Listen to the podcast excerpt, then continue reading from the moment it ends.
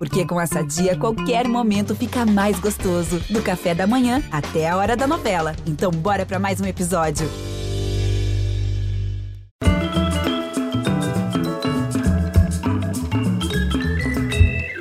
Neste momento de celebrações e reflexões sobre o bicentenário da independência, uma novidade é mais que bem-vinda na diversidade de relatos. O destaque é a participação negra nessa história, que é brasileira, mas também é uma história portuguesa e africana. A conversa de hoje é com duas mulheres que se encontraram no desejo de recontar a história do Brasil, sob novos pontos de vista, enfocando personagens que ficaram por muito tempo relegados à margem. Seus caminhos se cruzaram na arte, pela arte, na produção da série de Luiz Fernando Carvalho, Independências. Uma delas é atriz, nascida em Lisboa, de mãe angolana e pai guineense e que desde 2010 criou vínculos com o Brasil, onde hoje é uma das artistas mais requisitadas do cinema nacional. A outra é historiadora, ajudou a escrever os roteiros da série, autora desse livro lançado agora este ano, Racismo Brasileiro, uma história da formação do país. A conversa de hoje vem iluminar nosso caminho de vinda, para a gente ver onde a gente chegou e aonde queremos e podemos chegar. Agradeço a presença de Isabel Zua e Inaê Lopes dos Santos. Muito grata, muito grata. Olá. É, eu vejo vocês duas se encontrando. O encontro de vocês duas forma um triângulo? Brasil, Portugal, África? É o nosso triângulo de formação, né? Sim, sem dúvida. Eu falo, eu falo que é um triângulo amoroso com muitas questões para serem resolvidas. Em geral, triângulo amoroso dá trabalho. com certeza. Isabel, você é filha de pais africanos, mas você cresceu se entendendo como portuguesa? Você se considera portuguesa? Sempre foi uma questão para mim, não é? é? O facto de ter nascido em Lisboa, nos anos 80, finais dos anos 80. E eu, eu nunca, quando me perguntavam de onde eu era, eu falava que eu tinha nascido em Portugal, porque existia uma, uma diferença para mim entre ser portuguesa e nascer em Portugal, não é? Então, o facto de ser filha de imigrantes, né, de duas pessoas de dois lugares diferentes da África, fazia com que eu não me sentisse totalmente pertencente, né? mas isso foi sendo transmutado e, e fui encontrando o meu lugar enquanto portuguesa. Mas eu gosto de dizer que eu sou portuguesa, porque é diferente. Olha, é, Inaê, é fascinante a prosódia da Isabel, porque é brasileiro, mas tem um, umas horas que o luso aparece, alguma coisa de angolano, né? Com certeza, ela é quase que a síntese positivada dessa união toda, né? Dessa história longa, atlântica. É, e que, como atriz, com ouvido musical de atriz, ela fala o que ela bem entender, danada. Que atriz, aliás, dias. Isabel? Que atriz, você... ficarão, ficarão surpresos. Né, felizes, maravilhosos. Eu já, eu já vi pelo menos dois filmes ou mais. Você sabe que a Inaê é nascida em São Paulo. Você é da capital, né, Inaê? Eu sou, sou paulistana. É, paulistana. Nascida Mas é paulist... em São Paulo. Nascida e criada em São Paulo, mas a maior carioca, sabe? Tudo é, do Rio de Janeiro. Cariocou total. E, total, e, total. E eu, eu, eu, me pergunto, foi o, a afeição, a relação que você foi desenvolvendo com o Rio que te levou a estudar a história do Rio e dos negros no Rio de Janeiro? Ou foi o estudo da história que aumentou o seu afeto, com tudo que se implica um afeto com a cidade? Olha, foi uma via de mão dupla, porque eu sou filha de cariocas, né? Então, eu sempre passei as minhas férias no Rio de Janeiro, então eu tinha um, uma questão especial afetiva das minhas avós aqui no Rio de Janeiro. E ao mesmo tempo, quando eu comecei a estudar escravidão no Brasil, eu percebi que o Rio de Janeiro, enfim, era, tinha sido a maior cidade escravista e vim para cá para fazer a pesquisa. Era uma, uma viagem né, de, de pesquisa acadêmica para ficar aqui só um ano e eu estou quase há 20 anos aqui. Então, é, esse afeto atravessado, né, pelo passado, pelo meu passado, pelo passado da cidade e por tudo que o Rio de Janeiro é esse caldeirão que ele é. A sua pesquisa é sobre a vida dos negros no Rio de Janeiro, desde a colônia à república. Eu não, eu, não, eu não posso deixar de perguntar um negócio que sempre me passa pela cabeça. Acho um absurdo o Valongo não ser um monumento realmente explorado, explorado no melhor sentido, né? O que, que você acha que deveria ser feito no Valongo? Olha, eu acho que a primeira coisa é um reconhecimento nacional da importância do Valongo, né, que foi o maior porto de desembarque de africanos escravizados no Atlântico. Então, é, é de um tamanho a história do Valongo imensurável e nem as autoridades municipais, nem estaduais e nem federais estão muito preocupadas em fazer, enfim, um, transformar efetivamente o Valongo no, patrimônio que ele precisa ser. Né? Vamos já mostrar é, alguns trabalhos de Isabel Zua como atriz no Rio de Janeiro. Entre eles, um, um curta que ficou célebre, o curta da Yasmin, Yasmin Tainá, Cabela. Vamos ver umas cenas.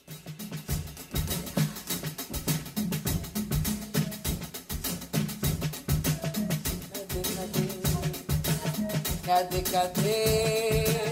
Cadê, cadê? Cadê, cadê?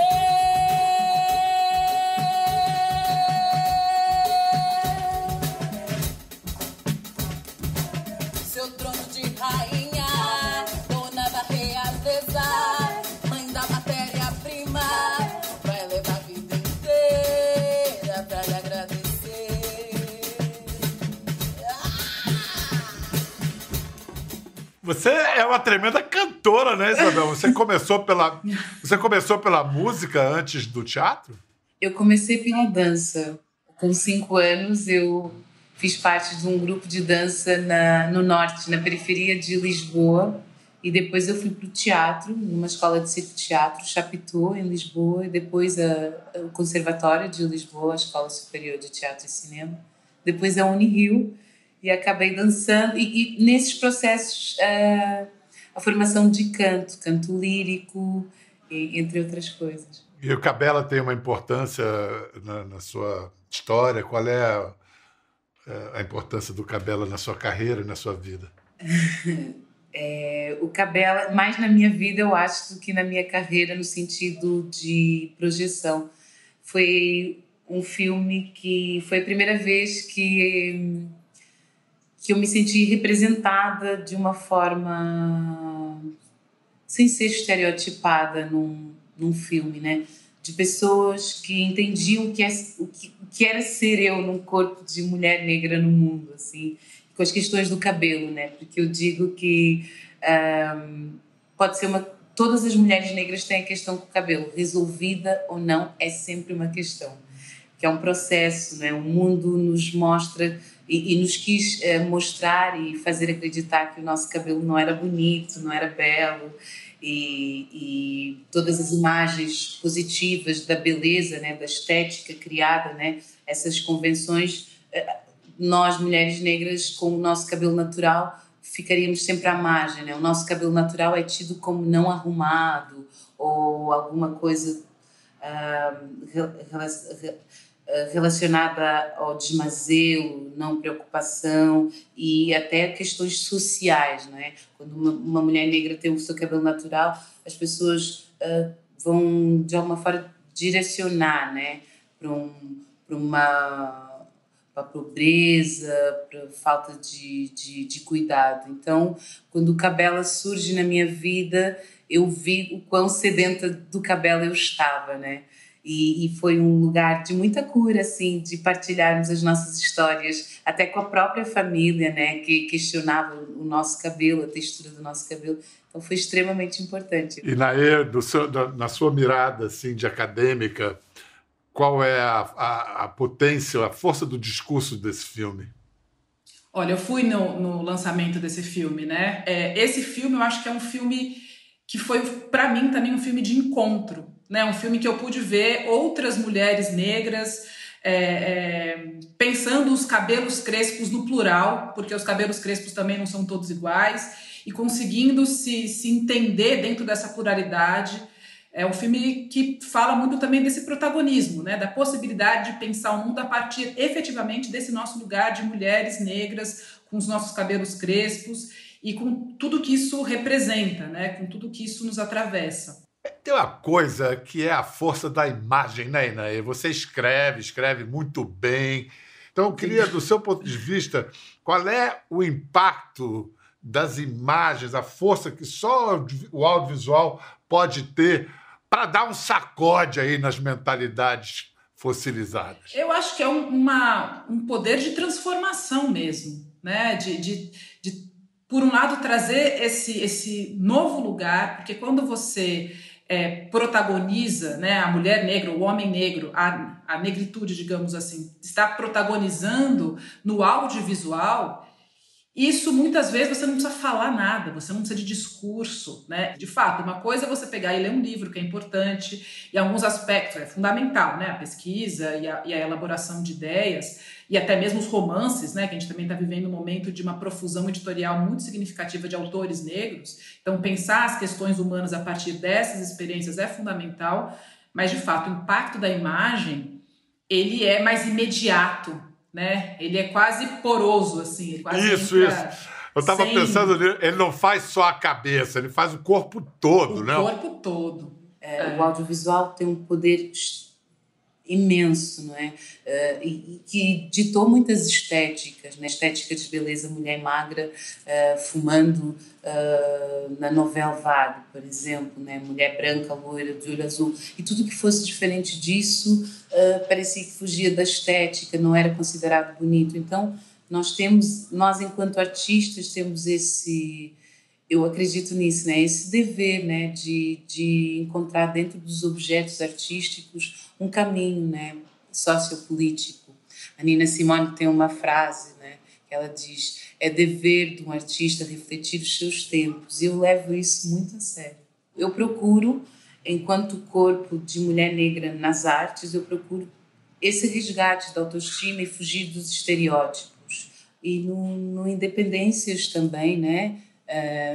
tive a oportunidade de, de discutir muito o roteiro também com Luiz Fernando de Carvalho. A gente falava algumas vezes também sobre as cenas de coisas e ele teve um apoio uh, dramatúrgico também muito muito presente, um corpo dramatúrgico também muito potente, não é? Mas também tive essa possibilidade de, de, de questionar, de falar, da gente pensar sobre as coisas assim. E foi muito importante, né? Muito importante esse trabalho das várias independências. Né? E Isabel faz a personagem Peregrina, que é uma espécie de narradora da série. Vamos uh, ter um aperitivo.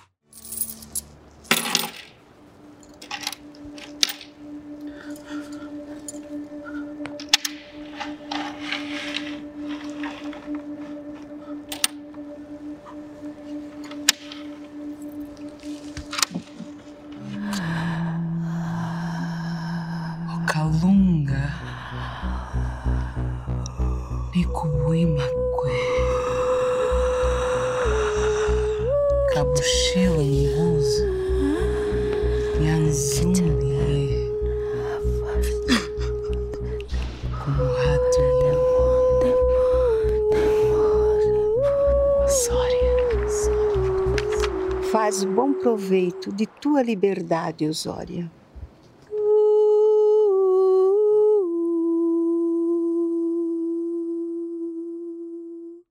Independências vai ter 16 episódios na TV Cultura, vão ser semanais. E Naê, e você, a sua participação na série? Vem você com todo o teu rigor acadêmico, histórico, né? agora vamos fazer ficção disso. É. Que, qual é, foi, a sua, é, foi, a sua inserção foi, nesse? Foi um desafio, mas um desafio muito prazeroso, que, é, que era tentar trazer essa criticidade, né, que é também uma das propostas da série, tipo, mergulhar nessa história brasileira e revelar tanto as histórias que foram silenciadas, quanto uma dimensão estrutural de apostas que né, a elite brasileira fez. Então foi um exercício tremendo, assim, foi muito satisfatório, foi muito prazeroso. Escuta, Isabel, é, você aprendeu línguas africanas, Isabel, para fazer independências? Foi, foi, foi. Aprendi o quimbundo. Foi o maior desafio da minha vida, assim. É, o quimbundo, apesar de ser um, a língua materna da minha mãe, ela não teve a possibilidade de pra, passar para gente, assim como meu pai passou o crioulo da Guiné-Bissau, é, passou entre aspas, a gente aprendeu escondido também, o crioulo da Guiné-Bissau e o crioulo de Cabo Verde. A minha mãe não, ela cresceu em Lisboa, ela foi para Lisboa muito nova e ela não existem algumas palavras que nós usamos ainda, né, como no Brasil, né, bunda, quiabo, dengo, dendê, que são palavras uh, do tronco banto, né, em quimbundo, mas eu não sabia muita coisa, sabia de algumas músicas e foi um desafio enorme, porque quimbundo é uma língua muito sofisticada e muito, muito específica, né, na sua fonética. Então, é, você falar uma palavra de um jeito, a mesma palavra de um jeito, foneticamente mudando só uma vibração, tem significados diferentes. É quase tonal, você diria? É quase tonal, não é considerada uma língua tonal como o Yoruba, mas é, mas é também muito específica, né? E eu tive várias questões, assim, foi um desafio muito grande, mas foi muito prazeroso. E a minha mãe, ela ficava sempre, né, não posso deixar de, de me afetar com o facto de ser a língua materna da verdadeira Zua, né, que é minha avó, e da minha mãe Rosa. Então, emocionalmente era, era, era um desafio que, mas eu sentia que de alguma forma estava na minha memória celular, né? A gente não tem registros de livros oficiais, mas às vezes as nossas heranças são passadas pelo, pelo, pelo sensitivo, pela memória celular, pela, pela intuição também. É, hoje em dia, a, a, biologia já considera isso algo realmente, é, enfim, é pertinente. Zua quer dizer alguma coisa? Tem algum significado? Dia. Dia? Ah, Dia. Que, que legal. E Naê, e, e, Apesar de a gente ficar muito de noite. e o tempo fechar. e você, Inaê, fala alguma coisa das línguas africanas ou estuda? Eu, eu estudei um pouco quando eu escrevi um outro livro sobre é, as histórias africanas, mas numa perspectiva mais voltada para o ensino escolar, mas muito pouco. Né? A gente tem pouca coisa né, é, é, é escrita nas línguas africanas.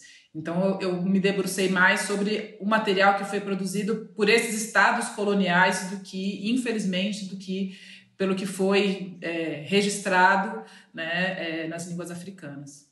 O, o, seu livro, Racismo Brasileiro, é, tem um capítulo sobre o Brasil Império e o momento da independência. É, no livro, como é que você aborda esse momento? Como, como a população negra participou do momento da independência e dos anos que levaram à independência anos de crise, de, re, de revoltas? Olha, tem algumas formas de participação, né? Então, tem uma, uma participação de sujeitos que são negros, né? Mas que estão num outro extrato social, é, enfim, que compunham a elite, que são exceção da exceção da exceção, mas que existiram e que tiveram uma atuação interessante. É, como o, o Montezuma, né, que era um, um, o Francisco G. Acabaia Montezuma, que era um político baiano negro, né, que se considerava negro, não tinha a menor dúvida quanto a isso, que participou da Assembleia Constituinte em 1823 no Brasil e que tem uma proposta muito mais progressista, era abolicionista, enfim, né? É, então você tem essa participação, você tem a atuação de muitos escravizados e libertos, homens e mulheres, nas guerras de independência, e talvez a figura mais notória, né, seja Maria Filipe Oliveira, que era uma mulher negra de origem africana, marisqueira e que é, arregimentou outras mulheres na, na ilha de Taparica para expulsar as tropas portuguesas. A gente tem também a, a Revolta dos Búzios na Bahia, que tem uma, o protagonismo uh, dos negros, da população negra. E essa atuação também nesse, digamos, esse momento mais próximo à independência, que é uma, uma mescla de participação negra e popular. Né? Então, você tem efetivamente esses homens e mulheres disputando o sentido de brasilidade, tamanho, tomando para si é, é, esse país que estava nascendo né? e se compreendendo como parte desse país. É, é o primeiro momento em que se dão, nos damos conta de que somos brasileiros. Né? É, Oficialmente, o que, né? o, que, o que vem a ser isso. É. Escuta, é, Isabel, o livro da Inaê faz parte, junto com muitos outros livros que vêm sendo editados, de um momento em que o Brasil, afinal, está encarando o legado da escravidão e todas as consequências que carregamos até hoje no, no nosso dia a dia e no racismo cotidiano do Brasil. Esse debate que está rolando no Brasil tem equivalente em Portugal? Tem, sempre teve, vai sendo diferente, são diferentes momentos, né? Eu costumo dizer que o, esse, esse racismo estrutural, esses preconceitos, essa herança do pensamento e dos gestos coloniais, à, à medida que a gente vai combatendo, ele, ele arruma, às vezes, um jeito de se reinventar. Então, é muito complexo ainda essa discussão. Está, está acontecendo em Portugal, sim, uh, só que de uma forma diferente. Né? Nós não temos o censo em Portugal para saber quantas pessoas negras existem no país, não é? Pra, ninguém se pode de, autodeclarar ou, ou serem declarados, né? Então é muito complexo, né, para criar as políticas de equidade, né, de reparação histórica, né? Não são só as pessoas que sofrem o racismo estrutural que estão falando, pessoas que também uh, perpetuam de alguma forma esse racismo também estão estão colocando e falando sobre isso. E isso realmente abre esse projeto de nação que você fala. Inaê, Isabel, onde é que vocês acham que é mais urgente a gente investir para abreviar, para acelerar o processo de, de se libertar do legado da escravidão e do racismo ainda presente no nosso dia a dia? Não é uma pergunta simples, eu sei, mas. Não. Não. Mas eu, eu, eu, como professora que sou, diria que é na educação. Acho que a educação, na sua ampla expressão, não é só educação, digamos, formal, mas é também a educação formal, né? É, é, um, é o lugar, porque a educação, infelizmente, a escola foi o espaço de perpetuação do racismo por muito tempo e continua sendo na medida em que né, os livros que são adotados, enfim, a própria organização sociopolítica que atravessa as escolas, então onde estão os negros, quais são as condições das escolas públicas brasileiras. Então, é, é, se fosse feito um investimento significativo né, numa educação antirracista, numa escala federal, e a gente está falando de política pública de peso, eu acho que a gente começaria a sentir é, de forma mais rápida os resultados. Eu concordo plenamente com o que Nae falou, né? A, a, educação e a formação, né? As políticas afirmativas, né? É, fora também do, do, do, meio acadêmico, do meio de formação, a arte, educação, a arte terapia, eu acho que são fulcrais também para porque associado a essas violências cotidianas é necessário também um processo de de resgate para as pessoas que sofrem essa violência, né? Isabel Dia, Isabel Zua, muito prazer em ter te conhecido. Muito prazer. E, e Naê Lopes dos Santos, uma delícia te ver de novo, professora. Muito obrigado prazer, pela participação. E mais uma vez recomendamos o livro Racismo Brasileiro, uma história da formação do país, de Inaê Lopes dos Santos. Para vocês, um beijo, até a próxima. Obrigado, gente. Obrigada, gente. Foi ótimo. Obrigada, um prazer estar aqui. Prazer. Quer ver mais? Entre no Globoplay.